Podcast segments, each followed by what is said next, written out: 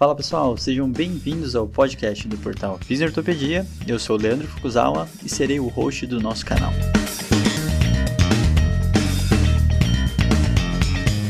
Esse podcast tem como função ressignificar o papel do fisioterapeuta em tempos modernos.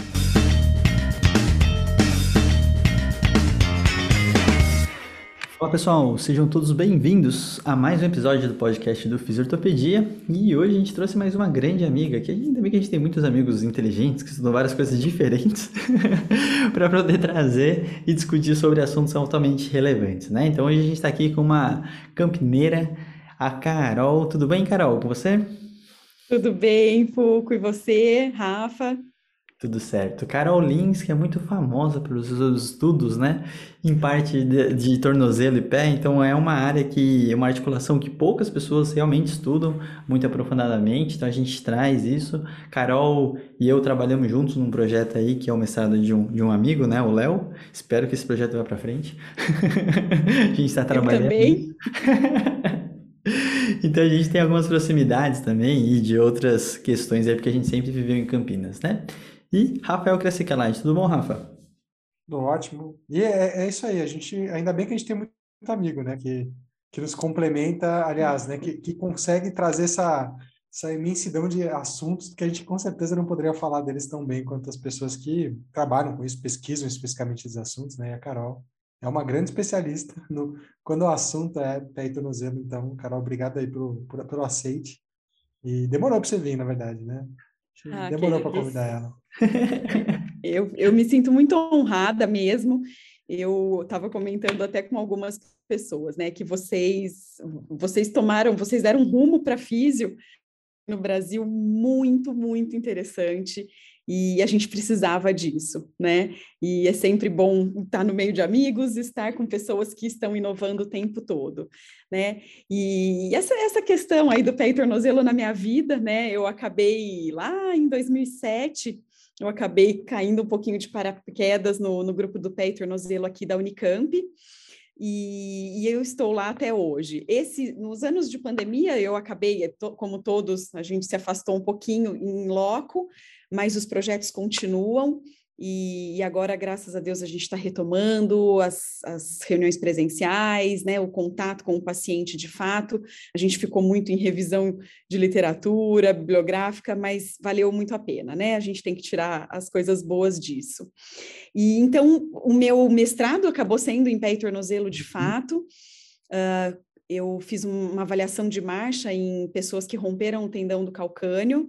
Nós observamos esses pacientes por um ano. Eles fizeram um enxerto livre do tendão semitendíneo uhum. e, e foi, foi um trabalho muito interessante, muito legal, onde seis meses após a reconstrução nós tínhamos pés diferentes, marchas diferentes, né, comportamentos diferentes desses pacientes, mas um ano após a cirurgia, nós observamos que, que eles se igualaram ao, ao grupo controle e ao pé contralateral, a ele mesmo, né? Nós tínhamos as duas questões.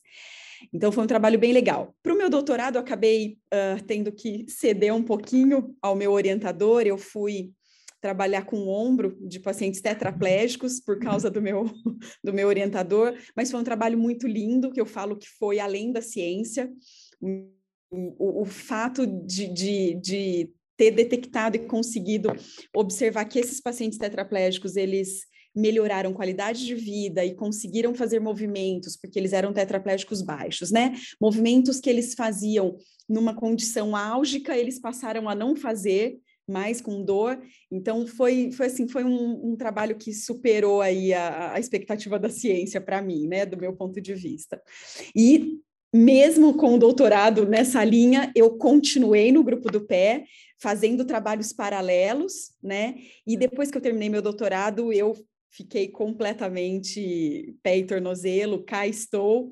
Tem trabalhos muito legais acontecendo, não só aqui em Campinas, na Unicamp, mas na Federal de Uberlândia, em parceria com a professora Lilian uhum. Felício. Uhum.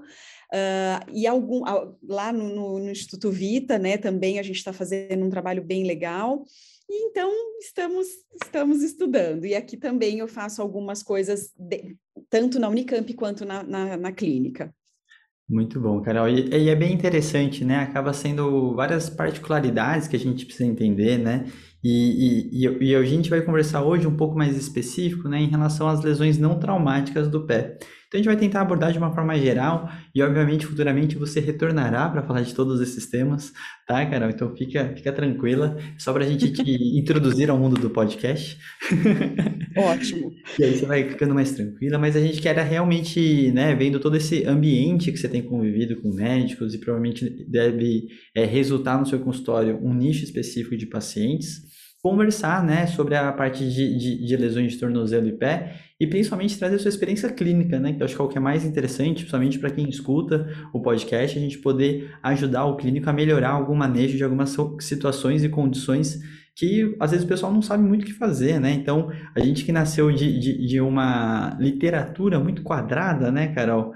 Quando a gente começa a ver em relação a vários processos é, acaba ficando nessa hora que a gente vê o paciente com alguns manejos, a gente tem mais dificuldade, né? Então, primeiro eu queria que você falasse um pouco da tua rotina de consultório e entendesse quais são essas principais queixas relacionadas à parte musculoesquelética de pé e tornozelo. Então, por favor, Carol, se for listar aí, por favor.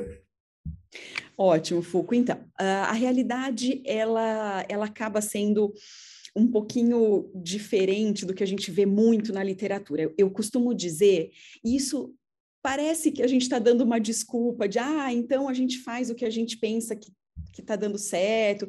Não é isso. Né, longe, longe de mim, até porque eu tenho esse meu lado pesquisadora. Mas a gente tem um déficit muito grande, uh, um gap muito grande entre os dados informados e a realidade do consultório, né? Então, uh, e, e, eu estou dizendo isso muito relacionado à fisioterapia. Quando a gente vai para alguns recursos médicos, para, né, nós vamos estudar, puxa lá no PubMed alguma, alguma questão em relação à tenossinovite dos fibulares, por exemplo. A gente vê muita coisa relacionada à medicina, mas a parte da físio tem um buraco gigante, né?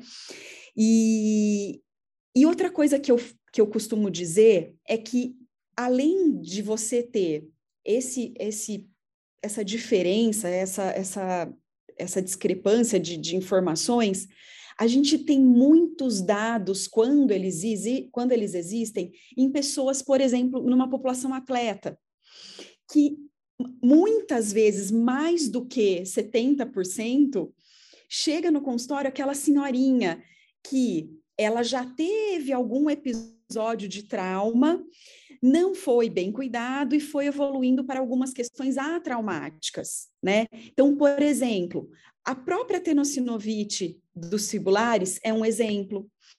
Outra questão muito comum que as pessoas desconhecem são as lesões osteocondral, osteocondrais do talos pós também, e aí é uma, é uma situação atraumática naquele momento ali da queixa, mas que muitas vezes você nem tem noção de que ela começou a ser construída lá atrás num trauma pequeno, um entorse grau 1, por exemplo. Mas, de repente, ele chega para a gente no consultório com uma lesão importante, grande, sintomática, com imagens compatíveis, porque na questão pé e tornozelo, a gente tem dados de imagem são importantes para nós, né? Pra, até para você direcionar e entender o contexto todo desse paciente, né? Outra questão que chove no consultório, as famosas fasciopatias plantares, as famosas faceites plantares, né? O quanto não é só o corredor que está lá terceiro, quarto lugar de, de causa de dor no, no, no, corredor em membro inferior, mas, de novo, aquela senhora né, que tem, umas, tem condições uh, físicas ruins, que trabalha o dia todo, com, com baixo grau de instrução para calçado. Então, por exemplo, elas estão muito relacionadas ao uso de chinelos, né? Aqueles, aquelas, aqueles calçados bem flatzinhos mesmo, né? A, famo a famosa Havaiana, enfim. É, então, você percebe o quanto, por falta de instrução, por falta de conhecimento, é, as informações, por exemplo, nossa, eu tenho esporão, e na verdade a gente sabe o quanto a fascite plantar, ela está ligada a questões mecânicas mesmo, a causa, né? Não interessa se a gente tem uma inflamação ou uma degeneração, né? Porque tem essa questão, nossa, é degenerativo, é inflamatório, mas o quanto o dia a dia dela está interferindo para aquilo acontecer, né? Para aquele sintoma se, se, se exacerbar, aparecer, enfim. E o quanto a gente pode orientar para que isso. E são orientações tão simples que você consegue detectar e uh, facilitar o dia a dia dela, até sem que ela tenha aquele overfísio, né? Nossa, eu preciso. É uma, é uma pergunta até que eles fazem, mas Carol, eu preciso ir todos os dias na clínica? Não, não precisa vir todos os dias. Muita coisa a gente vai fazer em casa, você vai me ajudar em casa, a gente vai mudar alguns hábitos que não precisam ser mudanças bruscas, a gente vai mudando aos poucos. Então, o que eu vejo é muito isso, sabe, Foucault, Rafa? É, é a gente é, ter essa dificuldade e, e, e entender o quanto a gente consegue ajudar, mas muita coisa a gente tem falta lá na nossa super literatura, né? No nosso super PubMed. Eu acho muito interessante a tua fala, Carol, porque realmente, como você falou, né? Normalmente isso está muito relacionado a alguma tarefa, alguma atividade de rotina. E nessa hora que a gente tenta pedir para a pessoa diminuir alguma coisa, tirar alguma coisa, existe uma grande complexidade, né? Mas se a gente for pensar, o membro inferior inteiro tem essa questão, né? De estar tá recebendo nossa carga e afim. Só que assim, joelho, quadril, coluna, a gente tem grandes músculos que estão lá para ajudar. Já no tornozelo e pé são músculos menores, né? Então a gente vê uma fraqueza da musculatura do pé, uma hipotrofia, tem que estar num extremo muito grande, né? Então eu acho que nessas horas a detecção de algumas coisas são muito mais difíceis e assim como você falou, acaba virando um grande manejo de toda essa condição, com as suas particularidades conforme a região que dói, conforme a atividade, né? E eu gostei muito dessa forma que você colocou, né? Porque é, a gente sabe, acho que tem a maioria das, das condições estão saindo um pouco dessa coisa do overtreatment, duas, três vezes por semana, todas as condições, né? Então, o manejo acaba sendo mais duradouro o efeito, o que acaba facilitando para essa autoeficácia do paciente depender muito menos da gente, né? E, e, aí eu queria que você contasse um pouquinho em relação dessas condições, quais são esses principais é, situações para você fazer esse diagnóstico, como você falou, depende um pouco da imagem, mas e a nossa parte clínica, né? Se não vier aquele exame, porque dependendo até da simplicidade do ambulatório, se você estiver na, lá no Unicamp, que eu sei que acaba sendo SUS, né? Ou no seu particular, então acaba tendo algumas dificuldades para diagnósticos. Realmente eles são tão necessários ou a gente vai em cima das queixas desse paciente? Sim, Foucault, isso é super legal. Eu acho que, nossa, é, é, a nossa, eu brinco que é a nossa faca e queijo na mão, né? Então, uh, nós temos várias situações, por exemplo, vou de novo dar o exemplo da faciopatia plantar, uh, do, do, da, do, próprio tibial posterior, que são, são, são situações clínicas, né? E o mais legal é que, ao mesmo tempo que a gente tem uma dificuldade em termos de literatura, a físio ela vem crescendo, por exemplo, na questão, na questão dos questionários de função reportada, na, na mensuração de algumas variáveis, por exemplo, força, né? Eu não preciso necessariamente, eu não preciso de um dinamômetro isocinético para que é que são importantes. Eu, nossa, a gente a gente enxerga perfeitamente a importância, o papel deles na nossa vida. Mas o quanto, e eu, é o que eu busco muito no curso, eu quero dar uma ferramenta imediata para o meu aluno sair daqui, da, do curso na clínica ou na universidade, no ambulatório que ele estiver, para ele já aplicar. Então, por exemplo, um simples teste de, de, de Rise, que é o teste de elevação do calcânio, ele te traz tanta informação e aí você adequando os parâmetros, né? Aí você vai, aí sim a literatura vem trazendo para gente os parâmetros de idade, de, de gênero, né? O quanto que eu consigo uh, perceber que realmente aquela, aquela patologia, o que está influenciando é muito mais força do que amplitude de movimento, né? Então você vai se você vai se, se amparando de determinadas ferramentas que são de fácil acesso, de fácil medida, de fácil mensuração, o que a gente precisa realmente são os dados próximos, né, da história do normativo, né, e sabe, entendendo que cada um tem a sua individualidade, mas outra, outra ferramenta importante, avaliar se um footcore, que daqui a pouco a gente vai falar sobre ele, se um footcore, ele, ele tem a sua, ele está ativo, esse paciente ele está conseguindo fazer, o, usar o que ele tem de mais rico no pé, nesse complexo pé e tornozelo, hoje, pode ser que a gente mude daqui um pouquinho, porque a, a ciência vai evoluindo. Mas hoje, Fulco, eu acho que o Footcore é uma das maiores ferramentas que a gente tem, né? Então, tem como a gente mensurar isso rapidamente? Tem a gente pode fazer um teste de contração, de solicitação de contração.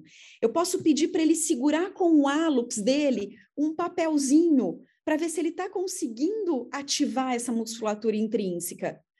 E aí você vai construindo clinicamente, digamos que cinético funcionalmente, o seu o seu o seu caminho. O que, que a gente vai seguir daqui para frente, né? Então eu, por exemplo, Uh, uma outra coisa, eu preciso de uma baropodometria no meu consultório que vai me dizer, por exemplo, o tipo de pé desse paciente.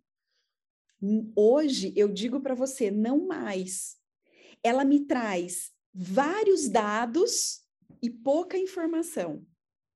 Isso é tão interessante, né? Eu tenho uma série de coisas, né, dentro de um programa mas se eu aplicar, por exemplo, um FPI nesse paciente, que é um questionário de seis perguntas, somente uma delas eu vou palpar o talos do paciente e o resto é na observação, eu já posso falar para o paciente: olha, a gente tem uma situação de um pé hipercavo, de um pé uh, hipersupinado, supinado, pronado, hiperpronado.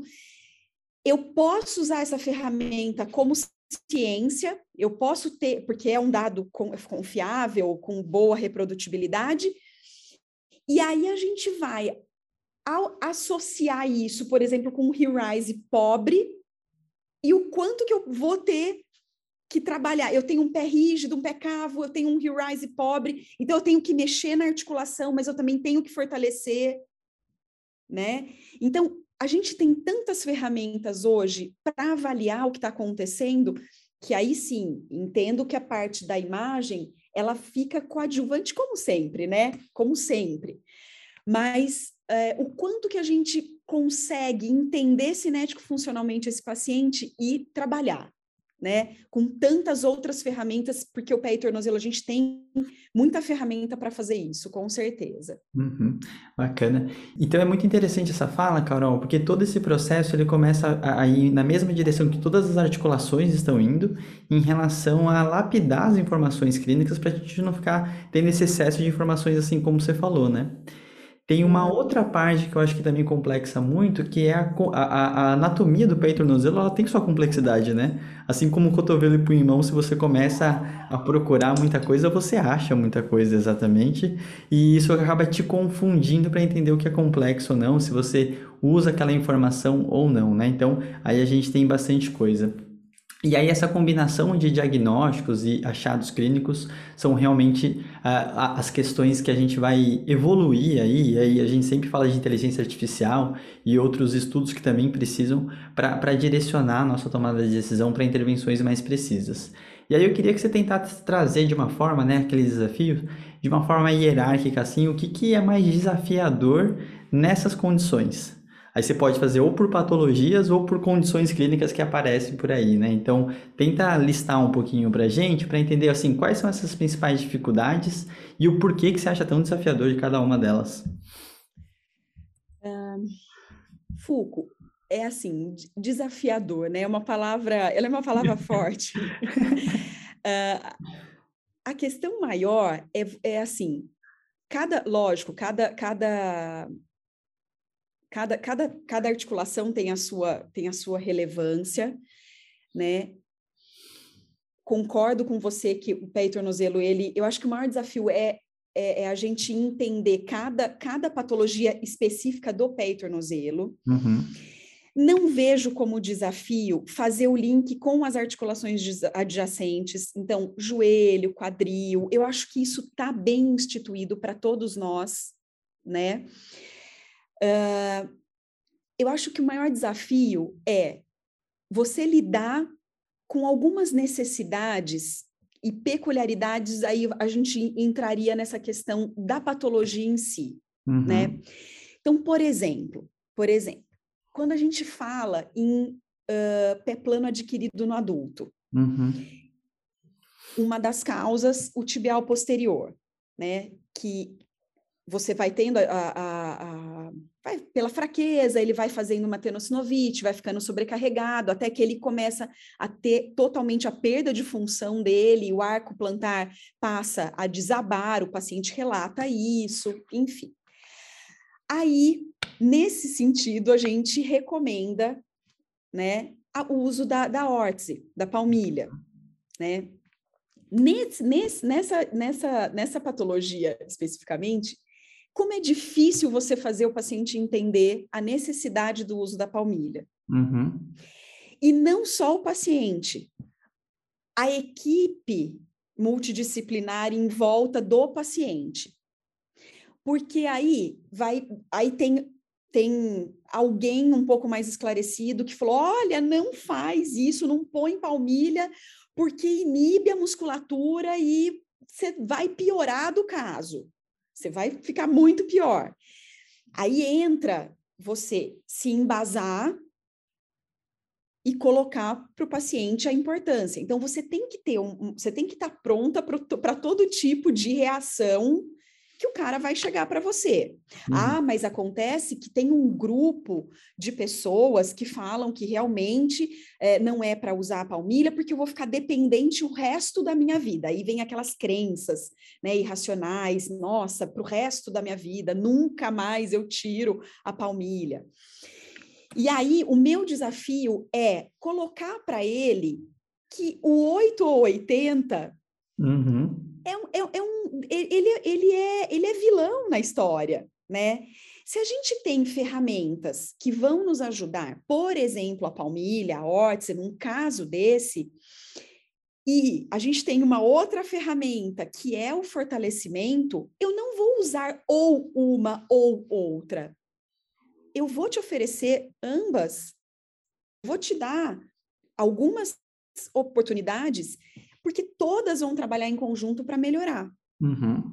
E aí, então, eu, eu acho que esse é o maior desafio, é você acabar desmistificando coisas que o paciente traz, uh, em bem, agora eu estou falando bem específico na minha área, bem do pé e tornozelo, uh, em relação a isso. Outra coisa importante que eu vejo, uh, quando a gente vai falar, por exemplo, da, da, da, das tendinites, das tendinopatias, tendinite de calcânio, tendinopatia de calcânio, uh, ou mesmo do, do, dos fibulares. De novo, eu vou entrar na órtese. O quanto, num determinado momento, eu preciso de uma calcanheira uhum. numa, numa insercional do calcânio. Uhum. Né? quanto mais eu me aproximo de 90 graus do, do, do tornozelo, da, da talo crural, quanto mais eu me aproximo, mais eu faço uma força de compressão na bursa, por exemplo. Uhum. E quando eu elevo um pouquinho com uma calcanheira pequena, não, sem tanta altura, eu consigo diminuir o tensionamento desse tendão, eu consigo diminuir a compressão, essa força compressiva, é uma carga compressiva na bursa. E naquele começo de tratamento para controle de dor, eu consigo aliviar os seus sintomas de uma forma mais rápida, mais eficiente, né? Aí eu venho de novo. Ah, mas o médico falou que eu que não pode. O médico falou que eu só vou resolver isso com terapia por ondas de choque. Eu só vou resolver isso no, com uma cirurgia, porque o meu exame aí vem porque o meu exame já mostrou um tendão degenerado. E aí, o outro desafio, você vai perguntar para esse paciente: você já fez um tratamento conservador? Uhum. Sim. Como foi esse tratamento conservador? E aí, Fulco, é você, aí você vai ter que desmistificar mais algumas outras coisas. Uhum. Eu não estou eu não estou colocando que a eletroterapia não, não, ela não funciona, não é para fazer. Muito pelo contrário, eu uso aqui na minha clínica, na minha prática aqui da clínica, nós temos os aparelhos, nós sabemos o momento de usá-lo, né? Ou pelo menos a gente acha que sabe. mas a gente é o tal do we do our best. E, mas ele tem o seu, ele tem o seu papel e ele tem o seu começo, meio e fim. Uhum. Quando você passa a interrogar mais isso, olha, depois da parte da eletro, da eletroanalgesia, como é que foi conduzido? Ah, não, melhorei minha dor, eu, eu tive alta. Mas aí esqueceu do quê? Daquela avaliação prévia. Eu consigo, eu tenho força, eu tenho amplitude adequada, porque dentro dessas patologias, por exemplo, o déficit de, de dorsiflexão, ele, ele é presente em 110% dos casos, uhum. né? Mas o pessoal não olhou, não, não, não, não se preocupou com isso. Então, o que eu ainda vejo, e aí eu acho que eu entro de novo com essa fala do desafio, é fazer o paciente enxergar que a condição dor dele é uma consequência, é um fato que está pulando, né, popping up, e a causa real da, da situação vem vai muito além disso. Ah, eu só tenho uma inflamação, eu só eu tenho uma degeneração. Como que a gente melhora isso? Uhum. Né? Então, eu acho que o, o, desafio hoje é você explicar e desconstruir determinadas informações, né? E aí, e, e, e ao mesmo tempo aplicar trazê-lo para perto para fazer para aplicar o que você realmente acredita e, e, e, aí embasado aí eu entro de novo na literatura embasado com o que a gente tem a gente conseguir dar andamento no tratamento outra questão importante uh, se eu for comparar pé e tornozelo em termos de tempo de reabilitação e aí eu tô, eu tô dando uma opinião, vamos ver a professora Ana Maria daqui a pouco vai ouvir esse podcast, vamos ver se ela concorda comigo, né? Que é uma pessoa que eu, eu acompanho, admiro demais. É, com aquela questão que você colocou da descarga de peso, uhum. né? Eu observo quanto eu tenho, eu levo mais tempo em termos de reabilitação para uma questão, por exemplo, do ombro, uhum. né? Onde eu não tenho, eu, a gente tem a condição, o quanto a gente elabora para esse paciente, mas de certa forma eu consigo fazer com que ele, ele, ele controle melhor o tanto de dose que é aplicado na, ali no dia a dia. Quando eu estou uhum. falando de pé e tornozelo, joelho, quadril, mas agora eu vou falar bem de pé e tornozelo, eu tenho uma situação que eu não tenho muito como controlar, uhum. a não ser num atleta que eu vou mudar a situação dele temporariamente. Então, eu tenho um corredor que eu vou colocar na bike, mas eu tenho uma senhorinha que ela. O que, que eu vou mudar na vida dela em termos de carga, né? Uhum. Então, eu acho que isso, isso é desafiador também. É você, uhum. é você conseguir trazer o paciente para perto de você, e isso vai muito do que, de como você coloca, o tempo de, de, de tratamento me parece um pouco mais longo, um pouco maior. Então, é você manter aquela adesão do paciente, né, perto de você, o quanto você, de fato, vai ficar com ele. E aí, eu acho que é isso, né? De, é, é, eu acho que é mais ou menos nesse sentido. Uhum. Não, não, sei se eu respondi os seus desafios, sim, mas. Sim. É que eu acho que toda articulação tem essas particularidades, né? E como você falou, eu acho que se o fator irritativo das lesões, principalmente do pé, tem a ver com o contato do pé ao solo, você tirar esse contato é você pedir para a pessoa não dar, né? Então, eu acho que a coisa mais estranha vai ser isso. E aí que eu acho que tem muita importância desse manejo, né? A gente gravou um podcast com o André Mendes falando da mesma questão, como as pessoas é, subutilizam as palmilhas porque elas têm grandes usos porque ela consegue fazer pequenos manejos nessa distribuição que pode auxiliar muito para normalizar, evitar o fear avoidance desse paciente, né? Então ele não vai ficar evitando situações e movimentos ele vai conseguir ser muito mais funcional. Então a gente sabe que todo esse processo de repouso e, e conservar um tecido tentando proteger o que não precisa ser protegido é o que mais vai postergar a melhora dele, né? Então, é, é, essa evolução até do entendimento dessas lesões musculoesqueléticas com, com a questão de dor, é muito importante que a gente precisa estar tá dando estímulo naquela região, né? Então, acho perfeito a sua colocação, porque realmente, se você tirar da senhorinha o pouco que ela faz, que é se deslocar na casa dela, você acaba só piorando o processo de saúde dela num todo qualidade de vida, dependência e diversos outros fatores que eu acho que vão ser bem importantes para outros fatores também dessa, dessa paciente, né?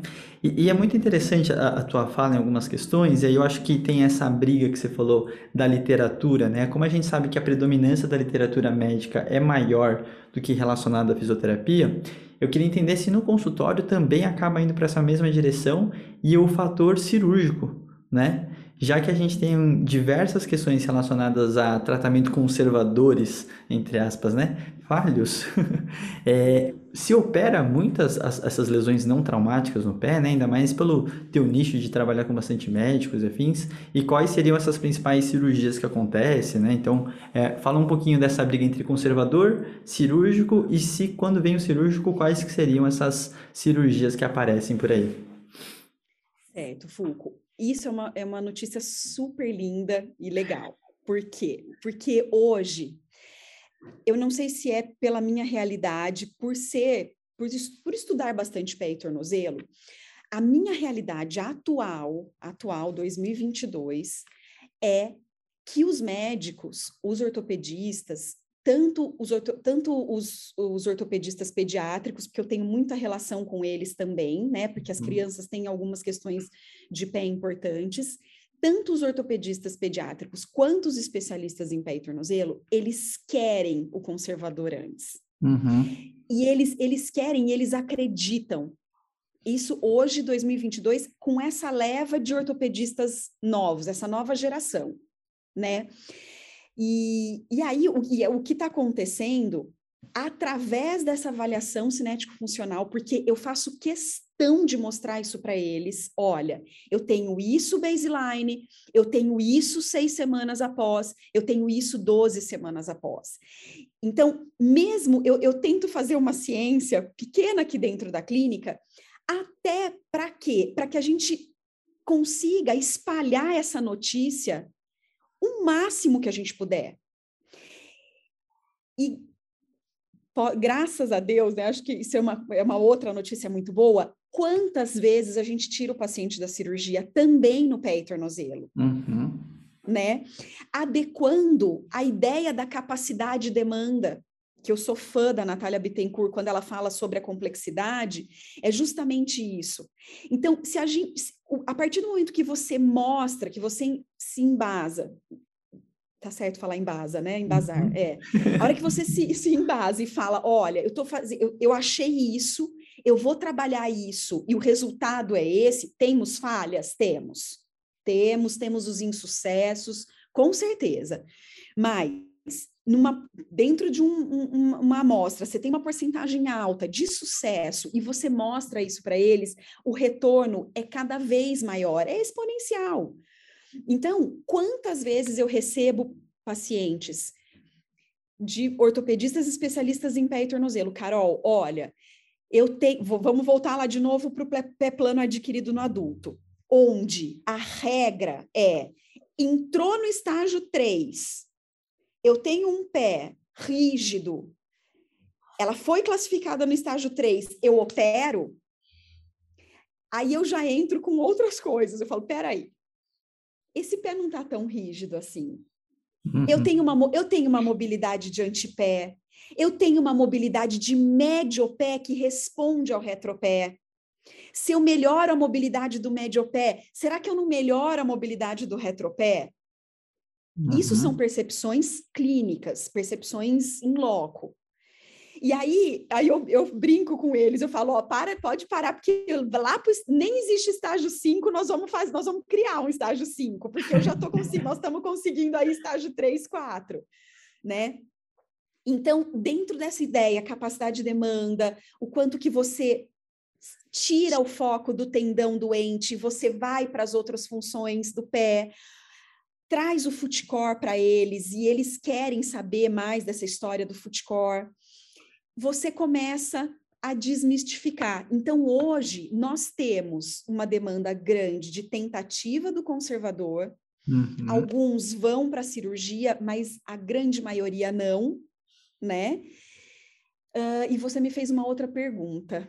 Você falou dessa questão dos médicos. Das cirurgias e se elas acontecem, quais seriam essas principais, né? Porque, como a gente falou anteriormente, é, elas não são necessariamente corretivas, né? Então vamos pensar que se for uma lesão de, tornoze... de entorse tornozelo, você tem um ligamento para reconstituir, né? Numa lesão traumática por si só, você faz uma artroscopia para fazer uma limpeza, né? Faz um shave. Uhum. Então eu não sei se são essas as cirurgias mais comuns, quais seriam as abordagens que acabam aparecendo mais já que você tem um nicho tão específico, né? Tá. Então, por exemplo, uh, como, como, a gente trabalha com essa questão da tentativa do conservador, uhum. uh, a partir do momento que eles indicam a cirurgia, elas são bem indicadas. Eu acho que isso uhum. tem muito. A gente pode fazer uma comparação até com a coluna, né? Uhum. A gente consegue. Sabe, chega um momento que a gente tem que entender que realmente todo foi, tudo foi feito, né? O, da nossa parte, a gente passa a, a, a, a, se beneficiar da arte deles, uhum. que eu uhum. acho que todo mundo tem o seu papel. Então, por exemplo, Fulco, vamos imaginar que o paciente ele tem um pé hipersupinado, uhum. tá? Então, classificado lá no FPI, já num, num super nível. Ele tem uma lesão de split do fibular curto, que é aquela uhum. lesão onde é uma lesão longitudinal, né? É uma deformidade desse retropé hipersupinado importante e que está colaborando para esse split do fibular. Uhum. Quanto mais ele anda, quanto mais ele, mesmo que ele tenha o suporte, a gente colocou uma palmilha nele para aumento, elevação da cunha lateral, mas realmente os sintomas são persistentes, enfim. Uma, uma cirurgia muito comum nesses casos extremos é a osteotomia do calcânio, uhum. onde ele vai corrigir sim o ângulo, ele corrige o ângulo hipersupinado, traz próximo do neutro, né? Eles nunca hiper, eles têm muito, muita preocupação na hipercorreção, fazem a sutura do fibular, eles acabam com a lesão do split e esse paciente vem para a gente tem uma recuperação excelente. Uhum. Porque ali eu tenho, de fato, uma causa persistente para a situação acontecer e até piorar. Uhum. Né? Então, é uma cirurgia, por exemplo, a osteotomia do calcânio é uma cirurgia muito bem-vinda. Outra situação que acontece comum, e eu, eu brinco nos cursos para os alunos, não só curso, mas para as pós-graduações que eu dou aula. Quando a gente fa ouve falar em artrodese, nossa, artrodese, meu Deus do céu, que absurdo. A gente tem esse parâmetro, né, essa, essa, esse, esse viés da coluna, porque é muito mal-vindo uma artrodese na coluna. Mas, Fulco, nos principalmente, principalmente nos sistemas, né, no, no sistema do nosso SUS, onde uh, existe um, uma, um, déficit muito grande de reabilitação, de, de promoção de saúde para determinadas é, condições do pé. Por exemplo, uma artrodese tríplice ou uma artrodese subtalar, num caso de artrose num grau elevado, ela é super bem-vinda. O paciente, ele vai ter diminuição de mobilidade? Vai. Vamos colocar na balança se para capacidade de demanda vai ter um déficit muito grande? Normalmente não. E essa geração nova de ortopedistas, eles estão colocando muito isso em, em questão. Então, aquela senhorinha com aquela artrose imensa, Vale a pena fazer uma artrodese? Muitas vezes vale, e eles se sentem muito bem. Pelo menos na Unicamp, quando a gente entra com os questionários de melhora, né, do, do, da situação do paciente, eles, eles relatam muito alívio, melhora de qualidade de vida. Então, são situações extremamente bem-vindas. Outra coisa, quando você opta pelo tratamento conservador ou cirúrgico das, da, das grandes rupturas do tendão calcâneo, né? Eles colocam isso na balança também. Quando eu tenho um atleta, um cara jovem com uma demanda física alta, eu vou colocar. Quando a gente vai para a literatura, ambos têm, têm, um, têm um, um, um tratamento de bom prognóstico, tanto o, o cirúrgico quanto o conservador. A grande questão é índice de reruptura e o perfil do paciente.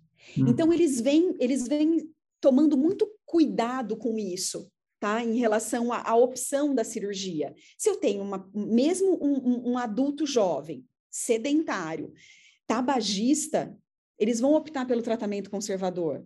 Mas se eu tenho um atleta de alta demanda, com uma ruptura grande, um gap grande, eles vão optar pela, pela, pela cirurgia, pelo índice de ruptura ser muito maior do que no conservador, uhum. muito embora o resultado de ambos sejam bons. Sim. Né? Então, o que eu vejo com felicidade e, e, e, muito, muita perspectiva boa é que a nova geração está colocando função em questão, uhum. né? Parâmetros extra-lesão em questão. Eles uhum. estão levando isso em consideração. É, essa, pelo menos, é a prática que eu vejo, é, é, a, é a, realidade que eu, é a minha realidade, uhum. né? O uhum. contato que eu tenho com eles. Certo. Eu, eu acho isso muito importante, Carol. Particularmente, eu acho que deve ser com certeza uma conquista tua, né? De estar com esses médicos e estarem realmente que eles acreditem no conservador de uma forma diferente, né? A gente vê na Santa Casa isso, essa, essa diferença entre setores. Tem setores que estão mais perto da fisioterapia, tem setores que não. Isso depende um pouco da, da liderança deles, né, de setores. Então, por isso que eu falo que deixa de ser uma conquista, mas ao mesmo tempo eu acho muito valoroso as pessoas perceberem que a gente pode chegar nesse nível se a gente tivesse contato próximo, como você falou, né? Que você falou que são pequenas ciências, mas na real é a prática você acompanhar cada caso, ver esse pré, pós e mostrar para os médicos para realmente essa discussão e quando chegar no processo cirúrgico, ele entender que passou por todas as etapas bem realizadas, né? Eu acho que essa é a grande questão quando a gente fala e traz uma realidade, por mais que ele não seja a do Brasil inteiro, mas nenhuma realidade vai ser igual mesmo, mas entender que é totalmente conquistável. E eu, eu fico muito feliz e por isso que a gente quer conversar com você e você traga essa experiência para a gente que é muito relevante, né? E aí eu vou dar um pulo um pouco diferente, porque eu sei que você deu esses cursos recentemente teus, e eu queria entender o que, que você está entendendo do fisioterapeuta em relação a tornozelo e pé. Que eu acho que essa parte é a parte importante, né? Que como a gente também é uma plataforma de ensino, é, é, é mostrar esses déficits para o fisioterapeuta, né? Porque, como você falou, se vem um fisioterapeuta num tratamento conservador de uma metatarsalgia e fica num tratamento passivo, né? Tipo, de nada vai adiantar, né? Então a gente sabe que a realidade, às vezes, massa, de massa, da massa, né? Acaba sendo um pouco triste, né? Então eu queria entender o que, que você tem visto, né? Em relação ao seu curso, as pessoas que você tem dado aula, é, quais são essas principais dificuldades do fisioterapeuta em relação a, a esse tratamento, né? Eu sou uma, eu sou uma mulher muito otimista, né? eu, eu sou primeiro que eu sou uma apaixonada pela nossa profissão. Nossa, mãe, eu se for para falar de fisioterapia aqui, eu vou eu vou levar uma tarde inteira.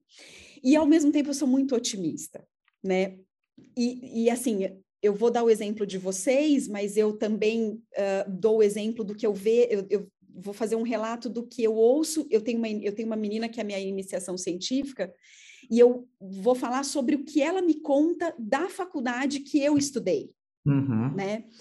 Então, eu vejo de novo, com muito, muito otimismo e muito bons olhos, o que vem acontecendo na formação do fisioterapeuta. Uhum. Né?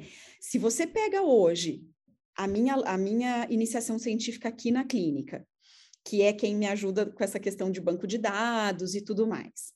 O que ela vê hoje na faculdade e o raciocínio clínico que essa menina faz em relação ao meu raciocínio clínico naquela época, gente, é a minha felicidade. Porque ela está começando de um ponto inimaginável na minha vivência lá atrás. Uhum. E eu tenho, 20, eu tenho 20 anos de formada. Eu, assim, lógico, não, não sou super novinha, mas também não tô, né, não tô super velha. eu tô ali no, no midterm. então, em 20 anos, observar o que nós caminhamos, gente, é, é, é lindo, é lindo. E eu acho que uma das coisas que eu busco nos cursos, na pós-graduação, principalmente, porque o curso, de fato, foi a primeira vez, né, que eu fiz aqui em Campinas. Mas nesse, por exemplo, nos cursos que eu dou lá, Salvador, viajo tal, o, o que eu mais quero do aluno é o raciocínio clínico. Uhum. É o que eu mais quero. É, porque eu não sei se vocês têm essa, essa sensação. Tratar não é difícil. Não. Saber o que fazer com o paciente. Você pega hoje o seu celular, é o que mais as pessoas postam, é o que as pessoas uhum. mais falam. Mas fazer esse aluno pensar, ter uma linha de raciocínio, ter uma linha de pensamento, raciocínio clínico, Gente, esses meninos, eles estão anos-luz à frente do meu tempo de estudante. É, então, é. Eu, eu, eu fico muito feliz com isso, né?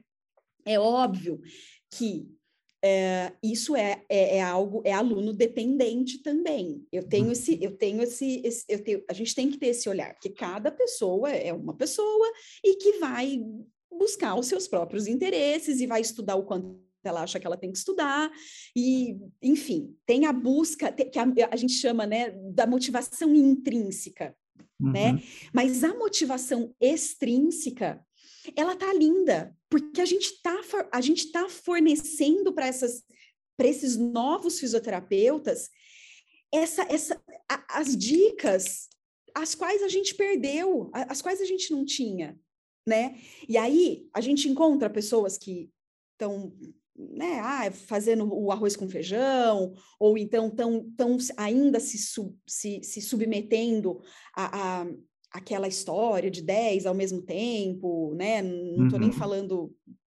a prática, não estou nem falando de ser convênio ou não, mas né, aquela prática em massa, todo mundo ao mesmo uhum. tempo, enfim, existe, isso existe.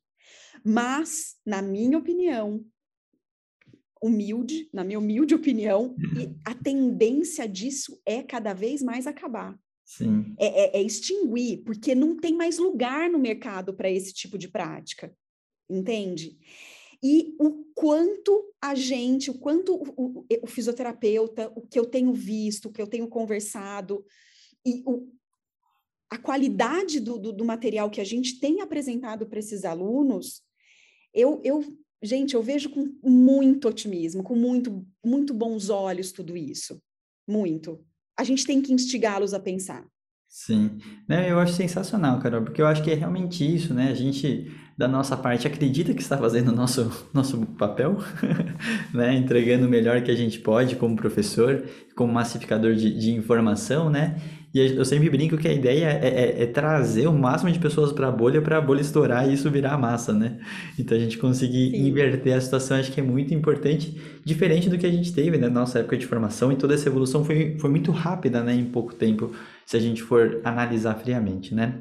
Mas muito bom, gosto do seu, do seu olhar positivo para a nossa profissão. a gente continua fazendo nosso trabalho para que continue essa positividade realmente acontecendo.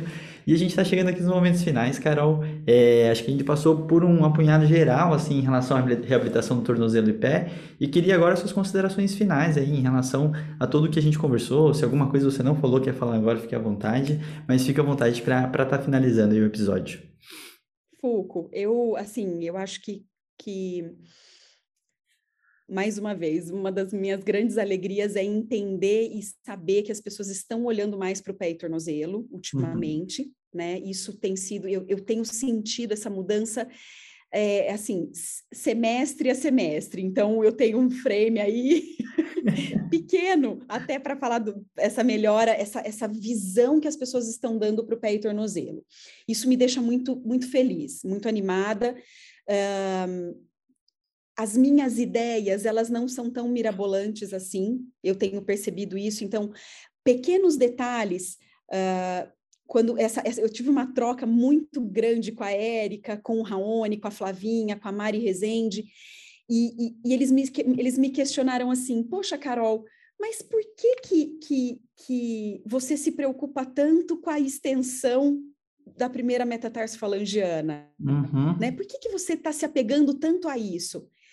E aí eu falo, então, porque o pé e tornozelo, ele não tem o básico né? Ele não, é, a gente a gente está começando a entender o quanto talvez seja importante eu mexer nessa primeira metatarsofalangiana para um, um, uma tendinopatia do tendão calcâneo, uhum. né?